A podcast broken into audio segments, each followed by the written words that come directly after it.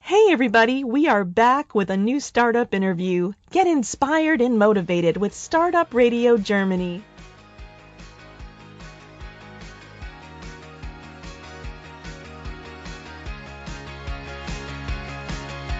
In dieser Folge führe ich ein Interview mit Nina von OnBell, der personalisierten Modeflatrate. Hallo Nina. Hallo.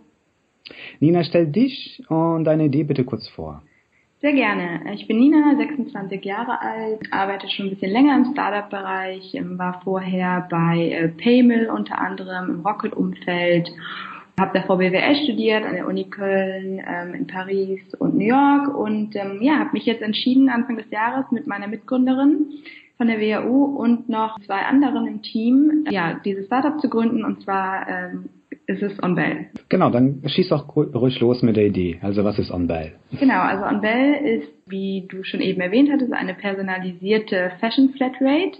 Es ist so, dass man ähm, online auf der Plattform, die in wenigen Wochen online geht, ähm, die Lieblingsteile markieren kann. Also man kann irgendwie sagen, mir gefällt dieses Oberteil, mir gefällt das Kleid, mir gefällt diese Kette, meldet sich dann an und bekommt für einen monatlichen Fixpreis dann das erste Paket kann die Teile so lange tragen, wie man möchte. Wenn man es zurückschickt, dann bekommt man das nächste. Und das kann man so oft per Monat machen, wie man möchte und der Preis bleibt gleich sozusagen. Und man kann auch ähm, verschiedene Teile einfach rauskaufen für einen vergünstigten Preis, wenn man sagt, okay, die möchte ich unbedingt behalten. Also wir ermöglichen ähm, vor allen Dingen jungen Frauen ähm, Zugang zum unendlichen Kleiderschrank und bieten somit die erste ähm, Accessoires und Fashion Flatrate in Europa. Wie bist du oder wie seid ihr auf die Idee gekommen? Meine Mitgründerin da hat sich viel mit Nachhaltigkeit beschäftigt und gerade auch Nachhaltigkeit in der Mode und äh, ist, äh, ist deswegen von dem ähm, Modell begeistert. Ich persönlich habe geschaut, was gibt es für vielversprechende Modelle ähm, in anderen Märkten und äh, habe dann gesehen, dass es etwas Ähnliches in den USA gibt. Dementsprechend haben wir uns dann überlegt, das ist eigentlich genau der richtige Zeitpunkt, das Ganze jetzt nach Deutschland und Europa zu bringen. Also ich stelle mir das so vor, ich melde mich jetzt äh, als eine Frau, als junge Frau auf eurer Plattform dann an, mhm. wenn die online ist und wähle dann genau die Teile aus, die ich haben will. Also das ist quasi wie ein E-Commerce-Shop. Ich gehe hin und sage, ich will ein Oberteil haben und dann kriege ich Vorschläge. Dann kann ich mir eins aussuchen und zum Beispiel einen Schmuck oder Accessoire vielleicht dazu legen und das wird mir dann nach Hause zugeschickt. Genau, also es gibt zwei verschiedene Angebote. Einmal die Fashion Box, das, ähm, da sind zwei Ober- oder zwei Kleidungsstücke drin und zwei Accessoires-Teile. Und in der Accessoires-Box sind drei Accessoires-Teile. Und ähm, wir werden natürlich versuchen, den Geschmack der Kundin bestmöglich zu treffen. Und dadurch, dass ähm, ja online markiert wurde, was einem gefällt, werden wir das natürlich berücksichtigen. Ähm, Nichtsdestotrotz gibt es immer noch einen Überraschungseffekt. Also man weiß noch nicht genau, was darin ist sozusagen. Aber mit höchster Wahrscheinlichkeit sind es dann auch äh, die Teile, die auch markiert wurden. Ah, okay. Das ist nämlich die, die anschließende Frage, ähm, woher kommt überhaupt die Kleidung? Genau, also wir arbeiten jetzt zum Start äh, mit ein paar ausgewählten Marken zusammen, die haben wir einfach nach unserem persönlichen Geschmack ausgewählt, wir waren auf der Bread and Butter Messe in Berlin und ähm, haben da die ersten Partner ins Boot geholt und in Zukunft würden wir aber auch gerne die Plattform nutzen, um Jungdesigner bekannt zu machen, die noch nicht so bekannten Labels die Möglichkeit bieten, über OnBell ihre kollektive Auswahl zu stellen und dementsprechend äh, einfacher bekannt zu werden. Werden das bekannte Labels sein? Also habt ihr mit bekannten Labels gesprochen? Genau, also momentan ähm, arbeiten wir zum Beispiel mit äh, Little Mistress, mit Fever, mit French Connection, mit Scotch and Soda, mit äh, ja mit verschiedensten aus dem Mhm, okay. Wie war denn so das Feedback? Also gab es auch negative Stimmen, wo ihr auf die angekommen seid, also angesprochen habt, hey, wir, wir haben jetzt ein, ein neues Geschäftsmodell und wir würden das gerne mit euch testen. Wie war so das Feedback? Bisher durchweg gut. Alle finden das Modell sehr, sehr spannend äh, und ähm, vor allen Dingen auch der Nachhaltigkeitsaspekt kommt sehr, sehr gut an. Anders gefragt, du sprichst ja jetzt von Nachhaltigkeit. Das ist ja ein Abo-E-Commerce-Modell. Genau. Wie nachhaltig ist aber eigentlich ein Abo-E-Commerce-Modell im Hinblick auf, dass ja bereits einige Startups in anderen Umfeldern ja. Zum Teil ja auch gescheitert sind oder es eingestellt haben oder es komplett irgendwie ähm, dann ein anderes Modell daraus gemacht haben? Ja, also Nachhaltigkeit bei uns bezieht sich jetzt vor allen Dingen auch auf äh, quasi Nachhaltigkeit in der Mode. Ähm, es ist ja so, dass ähm, zum Beispiel mit Primark ähm, quasi sich diese Wegwerfkultur etabliert. Das heißt, man kauft ganz günstig Sachen, trägt die vielleicht einmal und wirft die dann wieder weg. Bei uns ist halt der Gedanke, dass wir durch unser Angebot äh, einmal der Kundin quasi ähm, sehr, sehr große Auswahl zur Verfügung stellen, aber andererseits auch die Produktlebenszyklen verlängert werden. Und ähm, dementsprechend, ähm, also das ist jetzt in Bezug auf Nachhaltigkeit. Was jetzt Nachhaltigkeit im Sinne vom Geschäftsmodell angeht, also schwierig zu sagen. Ich denke, immer wenn, wenn, wenn der, der Markt da ist oder wenn, wenn ein Problem gelöst wird, dann hat, das hat das Geschäftsmodell äh, ein Potenzial. In welcher Phase seid ihr jetzt aktuell? Wir sind, wir stehen kurz vorm Launch. Ähm, wir werden in den nächsten Wochen jetzt äh, launchen. Genau, wir sind jetzt ähm, so in den letzten Zügen der finalen Vorbereitung. Okay, mit wie, viel, wie vielen Kleidungsstücken werdet ihr eigentlich loslegen dann? Fokus ist im Moment bei uns auch auf Statementketten, weil das der, äh, der Trend ist, plus Kleidungsstücke. Und zum Launch werden wir jetzt wahrscheinlich jetzt noch kein riesiges Sortiment haben, also vielleicht 300 verschiedene Sachen und dann jeweils natürlich mehrfache Ausführungen auf Lager. Äh, aber wir werden das Sortiment dann auch sehr schnell ausbauen äh, und weitere Marken hinzunehmen. Tja, Inhouse ein Lager oder arbeitet ihr mit den Händlern zusammen? Genau, nee, wir machen das ähm, momentan Inhouse in der Nähe von Köln, das ist unser Lager und äh, Logistikzentrum weil gerade bei unserem Geschäftsmodell ist das alles sehr, sehr, also sehr, sehr elementar und äh, das wollen wir jetzt vorab nicht aus den Händen geben, sozusagen, und äh, sicherstellen, dass wirklich die bestmöglichen Pakete für die Kunden zusammengestellt werden. Wie werdet ihr eigentlich dann mit äh, Reklamation zum Beispiel umgehen? Oder beziehungsweise eine Kundin äh, trägt das Kleid und dann passiert ein Malheur, keine Ahnung, Weinfleck oder was auch immer. Und dann kommt es wieder zurück. Wie geht ihr dann damit um? Genau, also die Retoure ist ja ähm, quasi elementar im Businessmodell. Also man behält es ja, solange man möchte, dann schickt man es wieder zurück und bekommt das nächste Paket. Und ähm, deswegen wird es natürlich sehr, sehr viel vorkommen. Was die Reinigung angeht, da arbeiten wir mit einer professionellen Reinigung zusammen. Was jetzt Beschädigungen angeht, man kann eine Versicherung abschließen Grenzen für ähm, beim Fashion-Paket 5 Euro oder beim Accessoires-Paket für 3 Euro. Und da sind dann diese Schäden abgedeckt. Genau, falls da mal was passiert. Wie groß ist das Team aktuell? Momentan sind wir ein Kernteam von vier Leuten und aber haben auch ungefähr noch mindestens fünf Leute, die uns als Experten in verschiedensten Bereichen unterstützen und äh, genau mit uns arbeiten. Ja. Wie habt ihr euch gefunden und was sind die Kernbereiche der einzelnen Personen dann? Wir, also meine Mitgründerin und ich, wir äh, haben uns an der WHU beim Idea Lab kennengelernt. Das ist eine Startup-Veranstaltung für Gründer. Es ist schon ein paar Jahre her und äh, wollten immer beide gerne etwas zusammen gründen und ähm, wollten einfach schauen, wann ist die, oder haben darauf gewartet, äh, wann ist der richtige Zeitpunkt, das zusammen zu tun und ähm, und waren dann beide vom Modell total begeistert und haben gesagt, okay, jetzt oder nie. Und ähm, der ein anderer äh, Part vom Team ist äh, unser kreativer Kopf, also der macht alles mit Design, ist auch im Einkauf aktiv, Marketing, PR und wir beide kennen uns schon sehr lange. Es ist ein, äh, quasi ein alter Schulfreund von mir. Und wir haben damals schon äh, in der Schule die Schülerzeitung zusammen gemacht. Und äh, können wahnsinnig gut miteinander arbeiten. Und das vierte im Team ist der ITler, der jetzt die Webseite aufsetzt, sowohl Frontend als auch, als auch Backend. Alle Funktionalität perfekt aufsetzt. Und ähm, genau, und dann haben wir verschiedenste Experten, jemanden aus dem Finance-Bereich, jemanden aus dem Operations-Bereich, ja jemanden im Legal, ähm, genau, und, und verschiedene Leute, die uns unterstützen. Viele Startups haben ja das Problem, äh, das perfekte Team oder das geeignete Team äh, zusammenzustellen. Jetzt hast du ja angesprochen, dass jetzt zum Teil Freunde mhm. ähm, ja mitarbeiten. Der Technikpart, äh, kannt ihr denn vorher auch schon? Den haben wir über Kontakte kennengelernt, also noch nicht ewig. Ich muss sagen, es klappt super gut. Also wir verstehen uns alle sehr gut ergänzen uns von den, äh, von den Stärken, haben aber auch so ein bisschen quasi auch unsere getrennten, natürlich getrennten Verantwortungsbereiche und genau deswegen äh, klappt das auch sehr gut. Und verschiedene, also ja, vor allem ja. die verschiedenen Stärken, ja.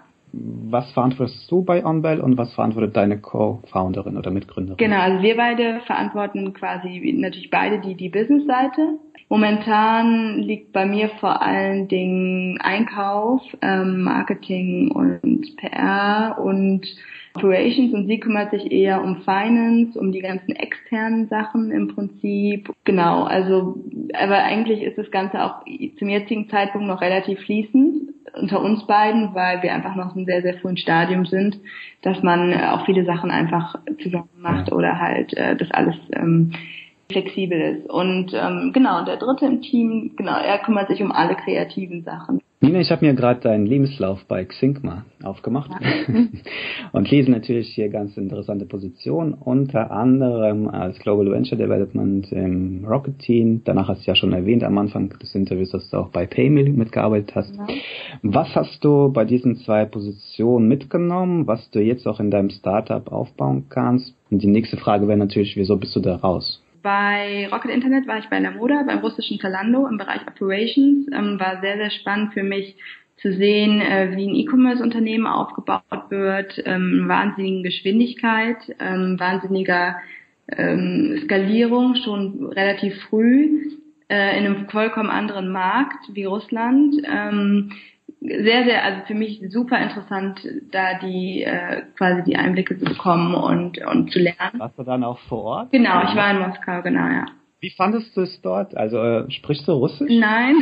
Nein. Wie fandest du es dort dann? Ja, also, war, ohne Russisch kennen. Das war eine wahnsinnig gute Lebenserfahrung. Ähm, einfach mal, also in einer anderen Kultur, in einer anderen Stadt. Ich meine, ich hatte vorher in Paris gewohnt, ich hatte davor in New York gewohnt und, und Moskau natürlich auch eine Metropole natürlich eine komplett andere Kultur, ähm, dementsprechend halt für, für mich persönlich super spannende Erfahrung einfach äh, in schnell wachsenden Unternehmen mitzuarbeiten und dann in einem komplett anderen Markt. Fandest du es ein Problem, dass du die russische Sprache nicht beherrscht hast zu dem Zeitpunkt? Es wäre natürlich besser gewesen, wenn ich die gekonnt hätte, aber es waren auch viele da, die sie jetzt auch nicht konnten und es war ja trotzdem ähm, genau ein internationales Unternehmen in dem Sinne. Also es war jetzt nicht es wäre vielleicht besser gewesen, wenn ich es gekonnt hätte, aber es war jetzt auch nicht aus. Okay. Ja. Okay, genau. Und danach bist du als Marketingmanagerin bei Paymel äh, eingestiegen. Genau, richtig, ja. Und dort das Online-Marketing, nehme ich Genau, also komplette Marketingaktivitäten äh, in Europa, genau, gemanagt und geplant. Wie fandest du die Rocket-Schule? Ja, also ich meine, Rocket Internet ist super, was Execution angeht. Man lernt unglaublich äh, sehr strukturiert äh, Unternehmen zu aufzubauen. Ähm, man kann von unglaublich guten internen Ressourcen profitieren. Ähm, das Know-how ist da, Best Practices sind da und das Ganze wird einfach ausgerollt. Dementsprechend, ähm, ja, auf jeden Fall ähm, kann man dort sehr viel lernen. Wie seid ihr finanziert? Ähm, momentan sind wir von, ähm, ja, unter anderem von ProSieben unterstützt und mhm. ähm, noch von ein paar anderen Investoren. Ähm, aber genau, so eine richtige, eine richtige Seed-Runde machen wir, wenn wir gestartet sind. Du hast ja schon angesprochen, ProSieben Sat1 Accelerator. Wie seid ihr eigentlich bei der Auswahl nach dem geeigneten Accelerator-Programm vorgegangen? Wir haben geschaut, was könnte gut zu uns passen. Ähm, also es könnte eine Win-Win-Situation für beide Seiten ergeben und ähm, da hat ProSieben und vor allen Dingen, ja, ja ProSieben ist vor allen Dingen für eine Zielgruppe sehr, sehr geeignet, also mit Six unter anderem äh, im Portfolio oder ähm, auch mit, mit anderen Formaten und so weiter, die sehr gut passen, haben wir gedacht, das ist einfach ideal für uns, mit, mit der Gruppe zusammenzuarbeiten und ähm, wir denken, dass es für beide Seiten unglaublich ähm, viel Sinn macht. Ja. Kannst du ganz kurz das Programm anreißen. Also was bekommen die Startups und wie lange dauert das Programm? Genau, also es dauert drei Monate. Ähm, man ähm, zieht dann aus dem Campus nach Unterföhring, sitzt quasi im ProSieben-Gebäude und ähm, profitiert einmal voneinander, weil es sind immer sieben Startups, mit denen man sich dann auch eng austauscht. Ähm, aber zum anderen bekommt man auch äh, wahnsinnig hilfreiche äh, Mentoring- und Coaching-Sessions und ähm, sowohl das interne ProSieben-Team als auch die Mentoren, die auch von extern kommen, ähm, helfen einem dabei, das, das Startup noch schneller und erfolgreicher aufzubauen. Das heißt, sie bekommt die Räume, das Netzwerk, äh, auch ein Startkapital? Genau, oder, ein Startkapital, ja. richtig. Genau. Okay, okay. Nach drei Monaten, wie läuft das dann weiter in der Regel? Dann bestehen die Kontakte weiter, aber man zieht dann aus dem Campus wieder aus sozusagen und äh, steht wieder auf eigenen Beinen. Aber nichtdestotrotz profitiert man natürlich weiterhin äh, von den Verbindungen, die man aufgebaut hat. Nina, dann würde ich vorschlagen, kommen wir jetzt zu der persönlichen Fragerunde. Was treibt dich an bei der Umsetzung der Idee? Momentan, oder wir glauben auch einfach aus, aus Kundensicht an die Idee. Also ähm, wenn wir uns vorstellen, quasi für einen bestimmten Fixbetrag so viele Kleidungsstücke zu bekommen, wie man möchte pro Monat, ähm, das überzeugt die Frau und auch uns persönlich sehr und ähm, deswegen sind wir vor allen Dingen ähm, sage ich mal, davon angetrieben, dass wir einen wirklichen Nutzen schaffen wollen und wirklich das Leben der jungen Frauen einfacher machen und besser gestalten kurz nachgehakt. Und zwar hast du ja angesprochen, das ist eigentlich ganz gut. Also ihr werdet, glaube ich, mit 49 Euro starten. Das ist korrekt, das erste. Genau, für das Fashion-Paket und das ja. Accessoires-Paket ist günstig. Das genau. kostet 25, ja. Genau. Wie wollt ihr eigentlich damit umgehen? Also Retouren ist ja ein ganz äh, hohes Thema. Ich meine, bei La Moda oder bei Zalando oder wer auch immer, also Amazon ist ja immer ein Thema. Ja. Wie wollt ihr so mit diesen Hardcore-Kunden umgehen, die sagen, hey, alle zwei Tage will ich neue Kleidung jetzt irgendwie haben? Genau, ich meine, tendenziell ist es natürlich möglich, die Sachen immer zwei Tage zu behalten und äh, wieder zurückzuschicken und ähm, das ist natürlich für unser Geschäftsmodell dann nicht so von Vorteil ja, also man, wir lernen die Kunden ja auch kennen und wir gehen schon davon aus, dass, dass man die Sachen auch mal tragen möchte und mal eine Woche oder zwei behalten und, und dann es wieder zurückschickt, äh, damit man auch was davon hat, sozusagen. Aber habt ihr schon irgendwie Strategien im Petto oder hm. willst noch nicht drauf eingehen, wie ihr sagen würdet, okay, diese Hardcore-Kunden, die irgendwie alle wirklich drei Tage die Sachen anziehen, zurückschicken, anziehen, zurückschicken, wie wir die irgendwie im Lot behalten können? Also ja, ich denke, das werden wir auch im Einzelfall dann entscheiden. Ähm, generell ist Deutschland ja, also gehen wir noch von aus, äh, eines der Länder, die noch am zuverlässigsten sind. Wenn man es jetzt anderen Märkten, zu anderen Märkten vergleicht, äh, sagen wir mal als Indien, ja, da werden wir im Einzelfall dann schauen. Ähm, generell gehen wir davon aus, dass die Leute so circa zweimal im Monat das Paket zurückschicken oder dreimal. Aber im Prinzip natürlich ist es offen, ja. Okay, Nina. Was war bisher dein glücklichster Moment im Startup? Ja, Startup ist generell natürlich immer Achterbahn, das wissen wir alle. Also es gibt äh, wahnsinnig schöne Hochs, die man unglaublich genießt und ja, die man sonst gar nicht so empfinden könnte. Dann gibt es natürlich auch die Tiefs, die da sind. Ähm, eigentlich der glücklichste Moment ist immer, wenn, äh, wenn sich alles halt äh, genau richtig anfühlt und ähm, ja, also wir genießen eigentlich den Moment, weil wir, weil wir unglaublich gerne machen, was wir gerade tun und äh, diese Zeit ist es einfach schon unglaublich wert. Was war der beste Fehler innerhalb des Startups, den du bisher gemacht hast? ja, also ich meine, Startup-Leben heißt natürlich immer ausprobieren, ja, und auch wir machen natürlich alles nach Trial and Error und äh, machen ständig Fehler, um dann letztendlich äh, den richtigen Weg zu finden zum Beispiel bei uns ist natürlich einer der, der Fehler jetzt am Anfang gerade, wir, wir kannten uns noch nicht aus, was den Einkauf angeht und haben natürlich am Anfang auch Sachen bestellt, wo wir jetzt im Endeffekt denken, oh, warum haben wir das denn bestellt? Also, aber nur so können wir eigentlich unser Sortiment immer besser. Also einfach aus Geschmackssachen oder gab es da? Ja, andere? auch Qualität, man kennt ja die Lieferanten ja. noch nicht und dann, äh, mhm.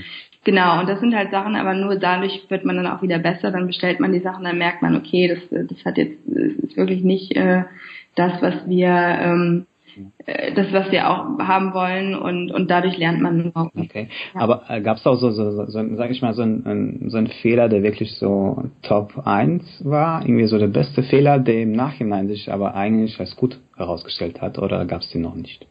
Also klar, man macht natürlich, es passieren ja immer Fehler. Aber ich meine, also ich würde schon sagen halt, was unser, also unser Sortiment ist natürlich was, was wir stetig verbessern wollen und, und da gab es halt am Anfang schon auf jeden Fall Fehler, die wir gemacht haben. Und äh, Wo seht ihr On Bell in einem Jahr? Ja, also natürlich hoffen wir, dass wir den deutschen Markt dann äh, bereits erobert haben. Also dass, äh, dass uns die Leute kennen in Deutschland und dass ähm, möglichst viele äh, Kunden unseren Service nutzen. Genau, wir wollen natürlich auch mit dem, äh, mit dem Feedback, was wir bekommen, ständig das Angebot weiter verbessern.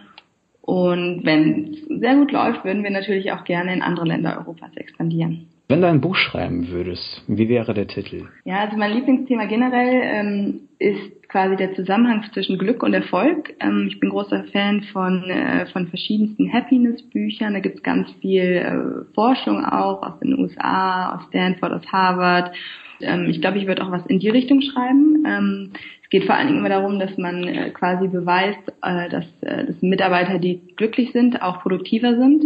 Genau, also ich würde etwas in die Richtung schreiben, so Glück und Erfolg, äh, wie Startups diese Konzepte vereinbaren können. Stell dir einen Tag ohne Computer, Fernseher, Telefon und Radio vor. Was würdest du machen? Ich würde die Zeit mit äh, Leuten verbringen, die mir äh, viel bedeuten. Ähm, ich würde ein gutes Buch lesen oder einfach mal entspannen. Äh, momentan bin ich natürlich, äh, sage ich mal, ständig erreichbar, deswegen ist es gerade kaum vorstellbar für mich.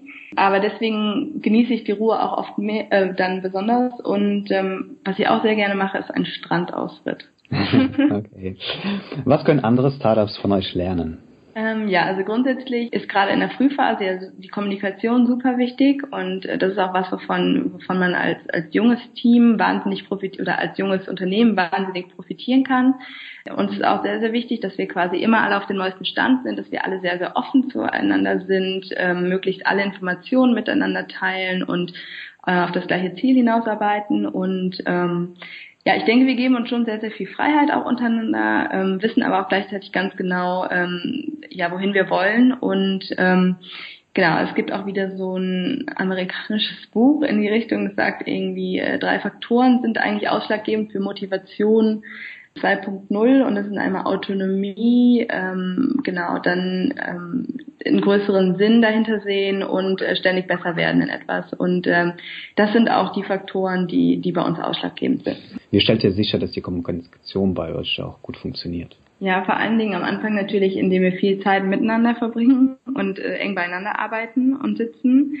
Generell ist natürlich auch immer, ähm, genau, äh, verschiedenste Tools kann man da benutzen, ja, also wie Trello oder Asana oder, oder verschiedenste, um auch die, die, unter, also die Arbeit untereinander zu erleichtern, damit alle immer wissen, woran arbeitet der andere eigentlich. Genau, sowas nutzen wir auch, aber generell einfach ähm, natürlich auch die Klassiker, wie viel, viel Skype und so weiter, aber äh, generell einfach auch die Nähe zueinander und viel miteinander sprechen, telefonieren und äh, genau nebeneinander arbeiten. In diesem Sinne bedanke ich mich für das Interview und überlasse dir den Schlusssatz.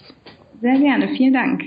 Danke fürs Interview. Ähm, wir freuen uns und ähm, erzählt allen Frauen, die ihr kennt, im Alter von 18 bis 35 von der Fashion Flat Rate on Welt.